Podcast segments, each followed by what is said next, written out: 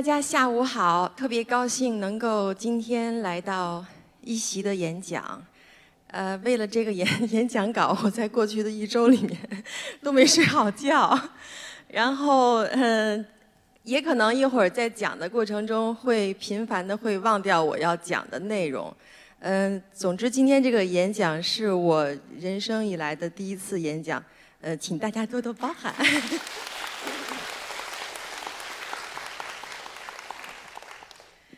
我出生在北京，妈妈是拉大提琴的。她跟我爸爸认识的时候呢，他们是在文化馆。那个时候，我爸爸拉小提琴，我上面还有一个姐姐，大我五岁。在六岁那年的时候，妈妈获准说：“嗯，你也可以弹钢琴了。”那个时候，我坐在钢琴前面的时候，脚还够不着地。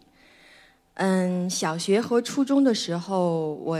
严重的喜欢流行音乐，嗯，那个时候我妈妈是音乐老师，然后她嗯每个学期有两百块钱的预算是用来买呃磁带给学生们上赏析课的音乐赏析课，所以每一次在开学之前，我妈妈都会带我去家门口的新雷百货商场去柜台挑。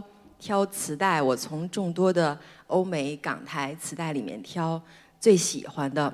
那个时代呢，是呃听音乐是磁带的时代，磁带断了都是用胶水粘上之后，在呃台灯下面烤一烤，这样听起来就依旧是没有任何的划痕。我记得有一有一盘磁带是那英学唱。苏芮的歌，那张磁带叫《不变的心》。在封面上，他是戴了一个墨镜。在磁带的封面上用的并不是那英的名字，是叫苏炳，是为了误导很多购买者。好多人都好奇说：“嗯，你是如何走上歌手这条路的？”嗯，说到这儿又得说到我妈妈了。我的姥姥是住在呃鼓楼那边，离北海非常近。他那天骑车回去的时候，他就说：“嗯，想去母校找找记忆。”所以，他就路过呃中国音乐学院附中的门口了。那天特别神奇的是，戏剧化的是，嗯，学校门口贴出来一个招生简章，就说要呃招新的一年的呃学生。所以我们两个人就成了校友了。后来呢，嗯，记得考大学的时候，嗯，就是当时考学的压力非常非常大，因为第一要嗯面临全国的招考，嗯，中国音乐学院又是全国最高的音乐学府，考试的难度非常大的同时，还要再去准备文化课。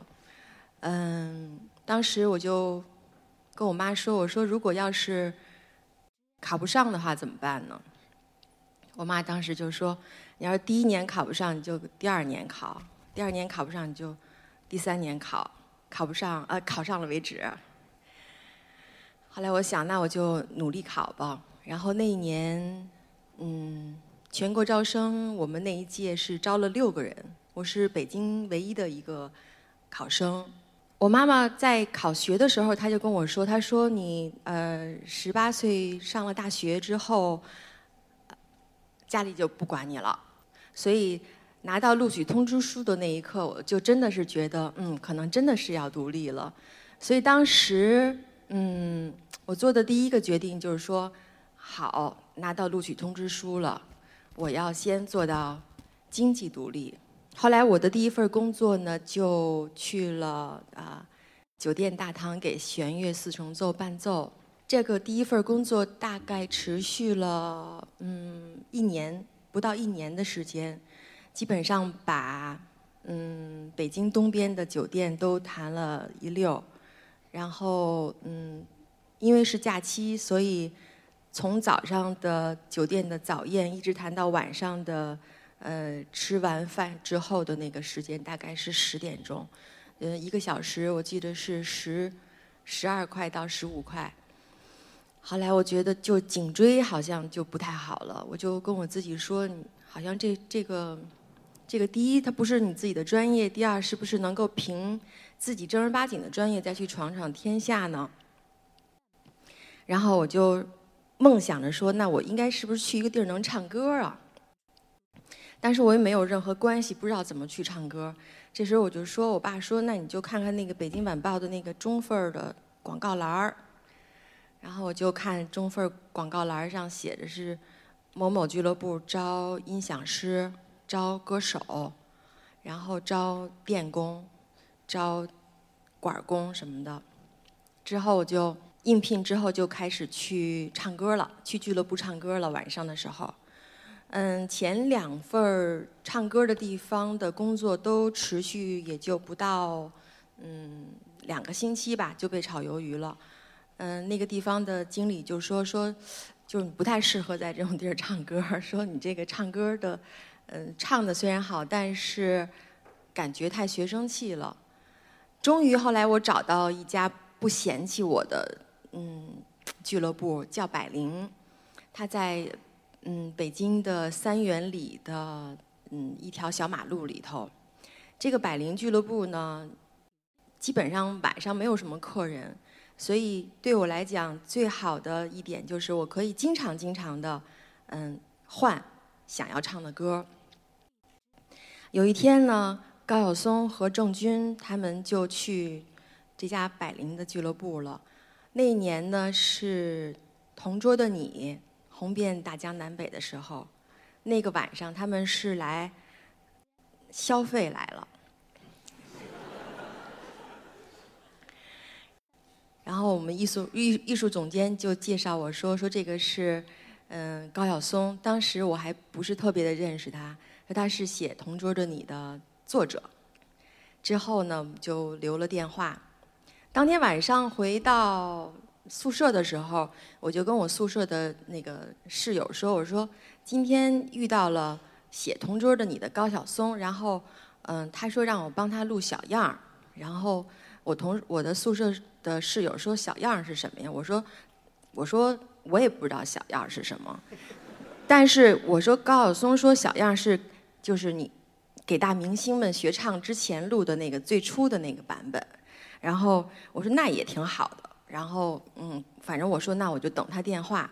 之后过了一个星期之后，中午在呃学校宿舍啊房间吃饭的时候，我的室友又问我说：“哎，怎么着了？有下文了没有？”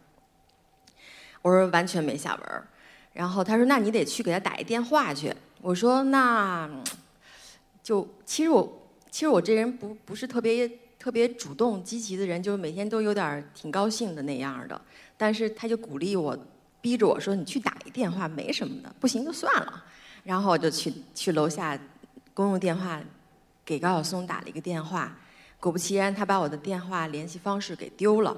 后来呢，我们就约了说，那就去嗯住在阜成门的小柯家去录小样去录小样那天呢，是呃是一个下着雪的星期二，嗯。路面还是很泥泞的，当时我跟我的主课老师请了假，说我说要去，嗯，流行 流行音乐圈要给他们录小样我老师说那你去吧。之后，嗯，之后到了小柯家之后呢，那个时候的小柯呢也是晚上在饭店里面弹爵士，他弹琴特别好听，白天呢就在家里面作曲和编曲。我印象特别深的是，嗯，录的第一首歌的小样是。青春无悔。录完女生部分的时候，高晓松就跟老狼说：“说，嗯，老狼你得加油了。说，小叶唱太好听了。之后呢，就录了第二首和第三首。嗯，那现在我给大家唱当年录的其中的一首歌。”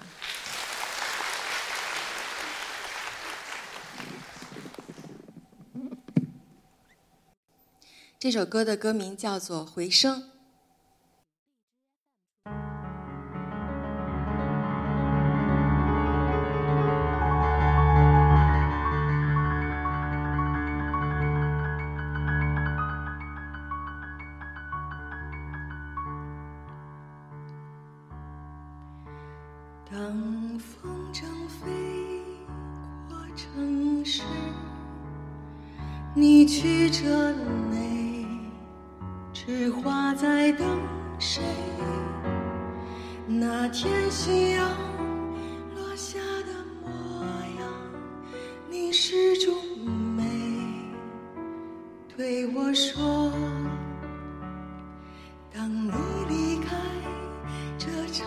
城市，城市电影散场，天黑了，你离开了这个海洋，只留给我蓝色回声。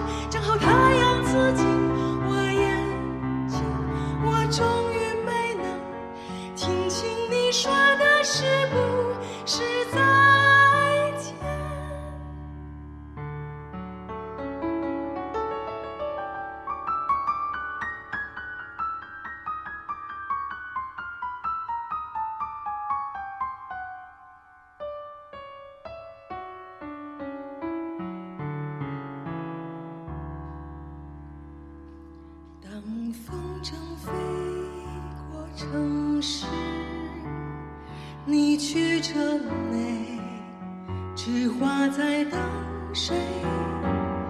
那天夕阳落下的模样，你始终没对我说。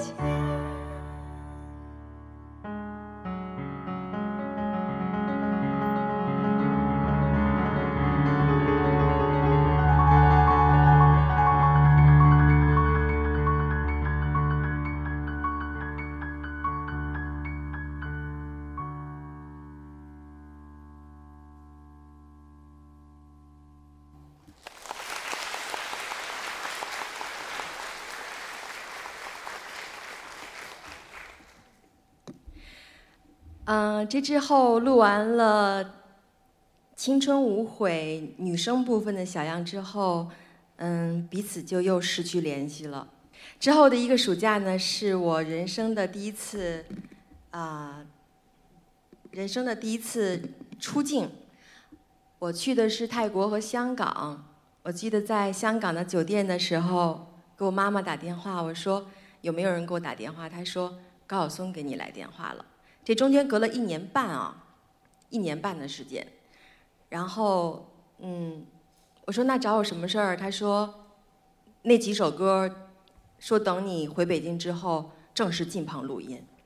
后来呢，接接着那几天，我就开始就是嗯，幻想着录音棚的样子了。嗯，在我的印象中，小的时候听过的一盘磁带是张强唱的，嗯。印象非常深刻的是，张强在那盘磁带的开场音乐中，他是说了一段话，一段独白，大致的意思是说，当你现在听到这盘磁带的时候，我已经在遥远的澳大利亚了，然后背景的音乐是海边的声音，所以我一直在想着，呃，录音棚一来可能是草搭的。二来应该是在海边面朝大海，四面是那种空空的那种感觉的。然后真正去了录音棚之后，发现就是好像是一个嗯很冷静的一个一个样子。后来老狼跟我说是在呃有一次在在他他的那个车上，在车上又听到这盘小样的时候，当时这盘小样所有的男生部分已经确认了角色了，有刘欢，有小柯，有老狼，然后嗯有零点乐队。女生的部分好像一直没有找到能够取代那个录 demo 那个女生的那种感觉。之后的一段时间，我们就频繁的去录音棚录音。每次呃高晓松进棚约我录音的时候呢，他都会把电话打到我们家座机上。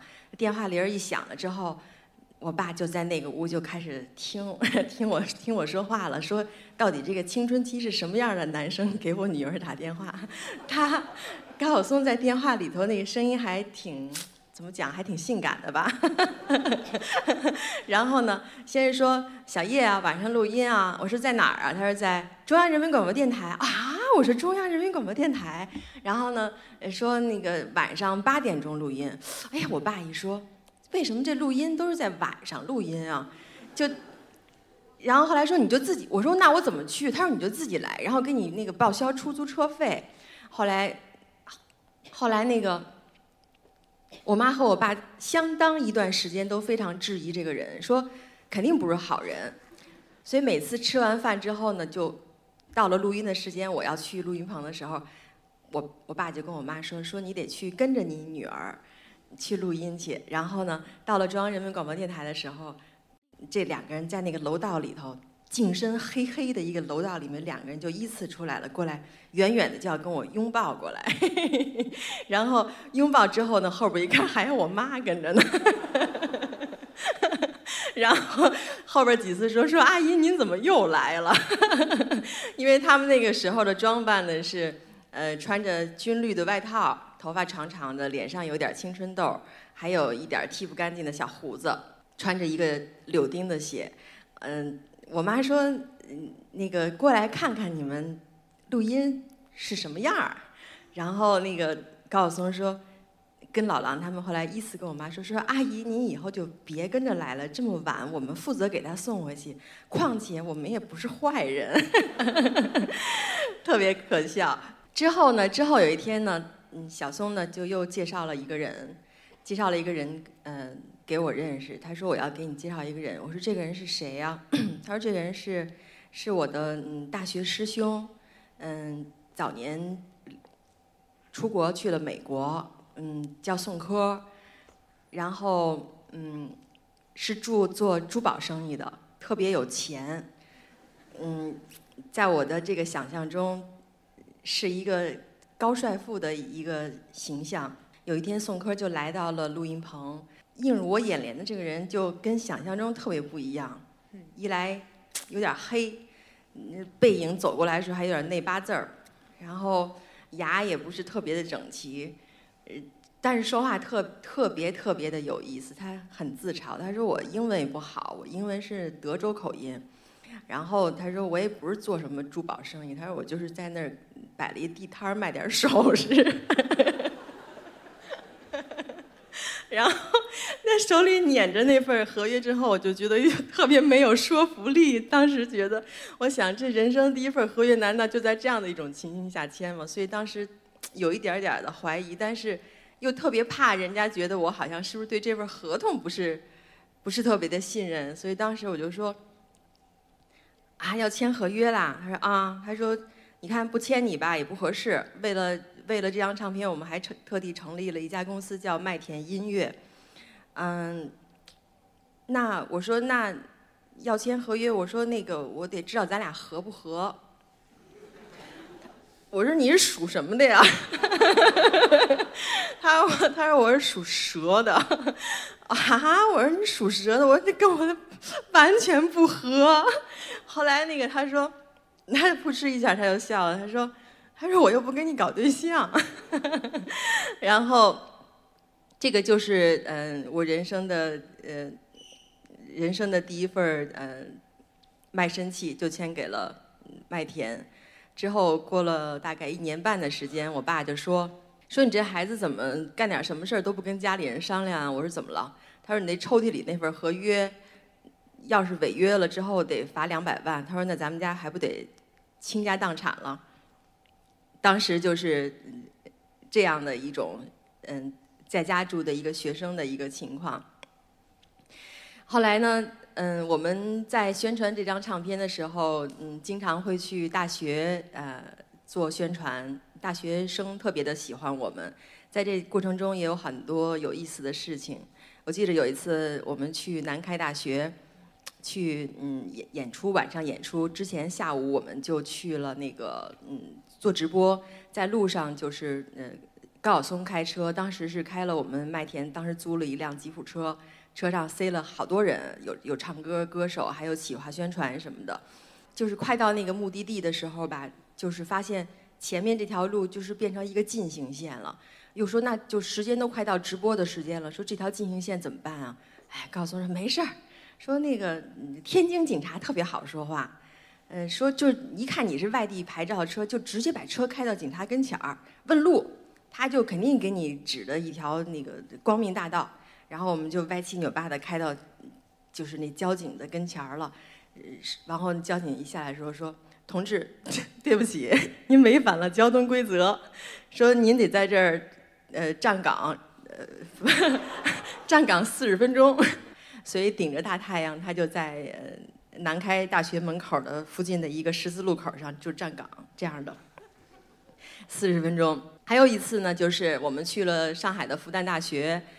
记得当天下午，呃，和刘欢、老狼我们试完音响之后，就大家都分散各处了，去草场上玩的玩，去嗯什么草地上弹琴的弹琴，然后嗯那段时间就是对我来讲最大的一个烦恼就是永远不知道演出时穿什么，通常都是头天晚上把一大堆衣服全都给抱到床床上之后，一件一件试，试完都不高兴之后，刨堆儿就睡觉了。那天晚上，那天晚上的演出呢，最后穿的还是白衬衫和牛仔裤。嗯，晚上到差不多接近入场的时候呢，就是我跟我同事穿一，就是要去呃复旦的那个礼堂的时候，发现真的已经无法控制那个场面，就是人山人海的，就是真的是有点一层一层人的，很夸张的样子。我们好不容易翻山越岭到了到了入门的那个地方之后，就还没有那个嗯工作证。然后保安就说不能进去。后来我同事跟他说说你不让他进去，说他真的是唱歌的，说真的是在台上唱歌。说你不让他进去，今天晚上就没人唱歌了。然后那个上海的保安特别的呃特别的认真，说他太看起来太不像歌星了。然后我们那个时候呃周围的人的感觉都是嗯学生，然后都很童真，做事很认真，对理想。嗯，有自己的想法，都是那种感受，都是嗯，以功利为耻，以理想为荣。记得我们当时麦田音乐打出的一个口号，就是做良良心音乐，为人民服务。你看现在你们都笑，但当时我们觉得是一件特别光荣的事儿。然后两千年到二零一年、二零一零年之间呢，我和老狼还有朴树，我们就都。被签到华纳了，在华纳的时候就各自发展，然后各自出各自的唱片，嗯，也在那样的一个时间段里面，还是在去参加呃一些电视的录制，嗯，一些商业活动，包括一些呃颁奖礼，就是基本上是唱着重复的那些歌曲。再过几年的时候，小松就搬到美国去住，然后狼哥就婚后生了个小孩儿，大家呃聚在一起的时间嗯越来越少。那段时间，其实我就有一点点的感觉到，好像事业进入了一个新的瓶颈期，嗯，有一点点不知所措，也不知道说嗯真正生活的意义是什么。我就想那回归生活，但是实际上，当你真正回归到生活的时候，发现。嗯，生活也并不是你想如意就如意的，嗯，所以在那个阶段里头，我是有一点点的，嗯，心是有一点点疲惫的。嗯，二零一二年的时候，在五棵松的万人体育馆，因为高晓松作品音乐会的时候，大家又呃齐聚到了一起。我的印象很深的是下午走台的时候，小柯就左肩右斜背了一个包过来了，然后坐在台上就开始自弹自唱，唱他的《冬季校园》。当时我心里还是蛮感动的，我想他是一个人来的，没有也没有带同事，就是是一种真真实实、朴朴素素的一种很令人向往的一种生活。那当时那个时候大家聚在一起的机会已经不是很多了，在台下这这个第一排的这个位置，我就跟。狼哥，我们俩人说：“哎呀，咱们也真的是没想到能来五棵松演出，因为五棵松是一个万人体育馆，就是他对票房的压力，嗯，其实是很大的。然后老老狼说：是啊，他说今天我还跟我们家人说，他说你看怎么着吧，我们也来五棵松演出了。当天晚上我选了一条白色的裙子在舞台上，嗯，唱《白衣飘飘年代》的时候，那个前奏响起来的时候。”嗯，像过画面一样，我看到舞台上的尘埃，缓缓的就飘落在我面前，然后一个熟悉的背景音乐的前奏响起来，嗯，心理上当时的那种感受是，嗯，觉着好像青春缓缓的在离我们越来越远。然后现实生活中的，嗯，有一些茫然，或者是成长的一些遭遇。如今，今天大家依旧在这样的一个环境中唱着一样的歌当时那种感受，就心里一下非常非常复杂。我当时就就哭了，我就也非常的想克制自己。我说，今天台下的每一位观众都是。嗯，来听你们的音乐的这些音乐是陪伴着他们一起来成长的，包括叶培你在内，只是你在中间是一个演唱者，嗯，就是那样的一种复杂，在当天的那样的一个演出中，嗯，那现在我给大家唱嗯这个中间的一首歌，好吧？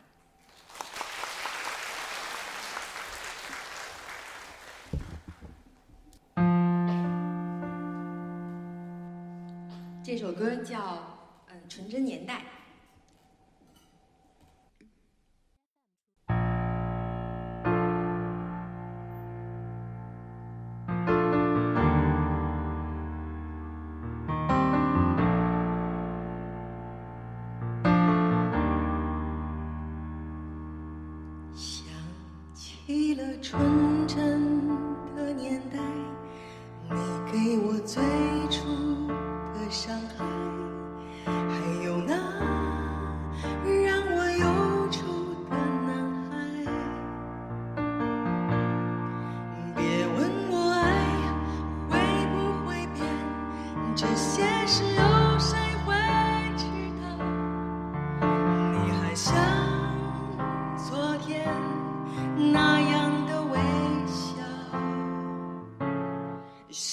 当下我向你眺望你带着流水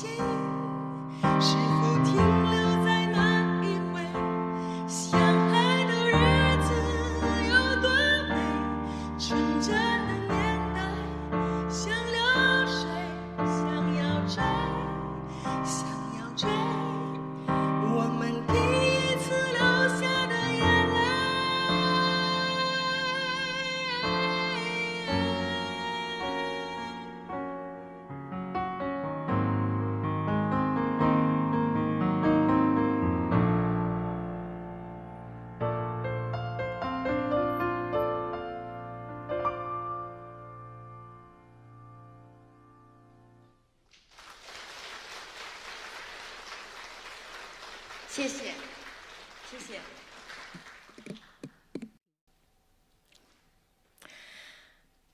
后来我就意识到，以前被唱片公司保护的那种无忧无虑的日子就一去不复返了。全球的唱片业也发生了一些变化，我们现在听音乐都是在线上听了。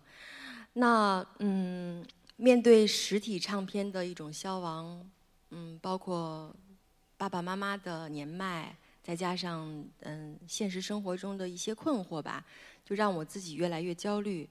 所以这时候我就开始真的。在问自己，嗯，为什么你在这样的一条成长的路上会逐渐离自己远去？嗯，好像迷失了自己的感觉一样。后来有一次，呃，一个特别偶然的机会，一个朋友去介绍我，介绍我去上了一个关于信仰的课。嗯，在两年之后吧，大概就嗯找到了我的信仰。所以在有了信仰的那个时候，我就经常跟自己是说。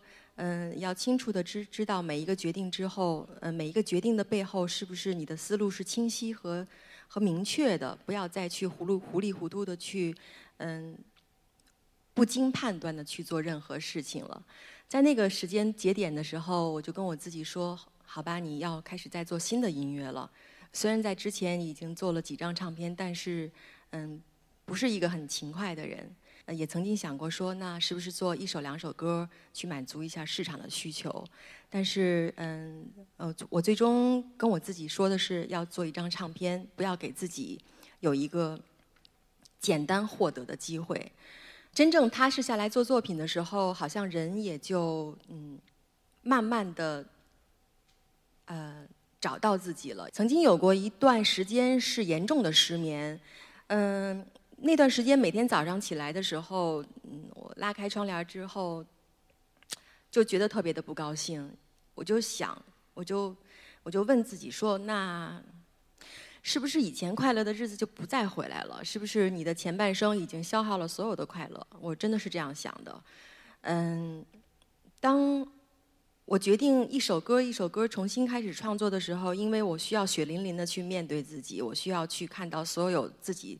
内心中的一个真相吧，那个过程其实还是很很残忍的，嗯，但是当我一首一首疯狂的过程去创作的时候，我发现可能在眼睛的交流中的那种恍惚，逐渐的嗯找到了一种坚定的感觉，在这张新的这张唱片里面，嗯，叫《流浪途中爱上你》，这幅画是我画的，就是 谢谢。嗯，因为在呃创作的过程中，有的时候会画画，有的时候会嗯写字，然后有的时候也会写诗歌。就是这个过程，其实嗯对于我来讲，我是希望能够在一个美好的状态中去探底，已经到了最底部的那个情绪不好的一个反弹，希望得到一个反弹。嗯，所以这张唱片讲的是成长和蜕变。其中里面有一首歌写给我的好朋友的，她是也是一个呃艺术家，是一个女孩儿。我们呃在我情绪不好的时候，她基本上是天天陪着我。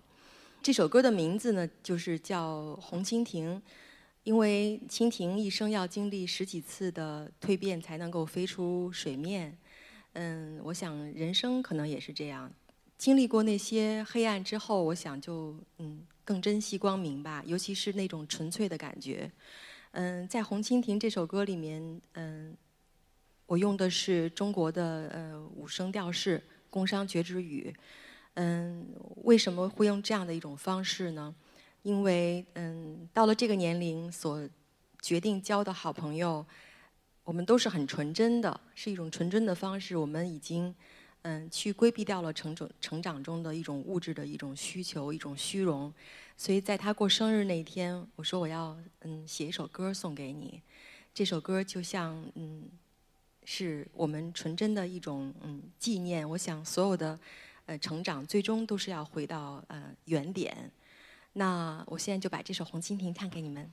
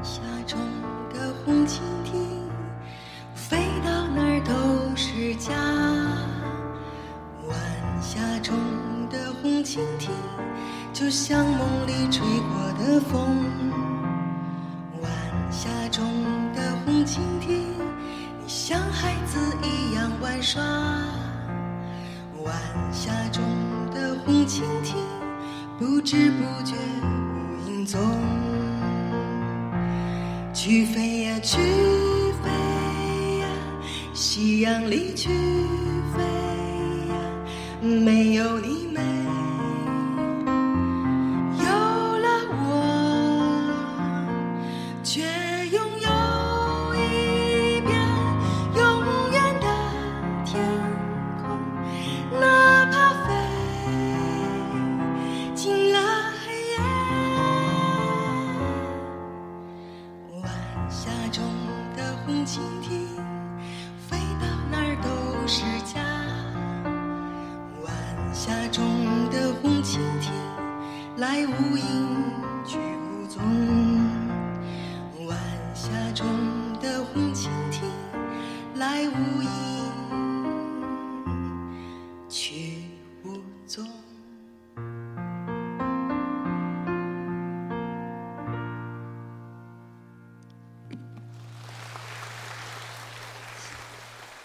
谢谢。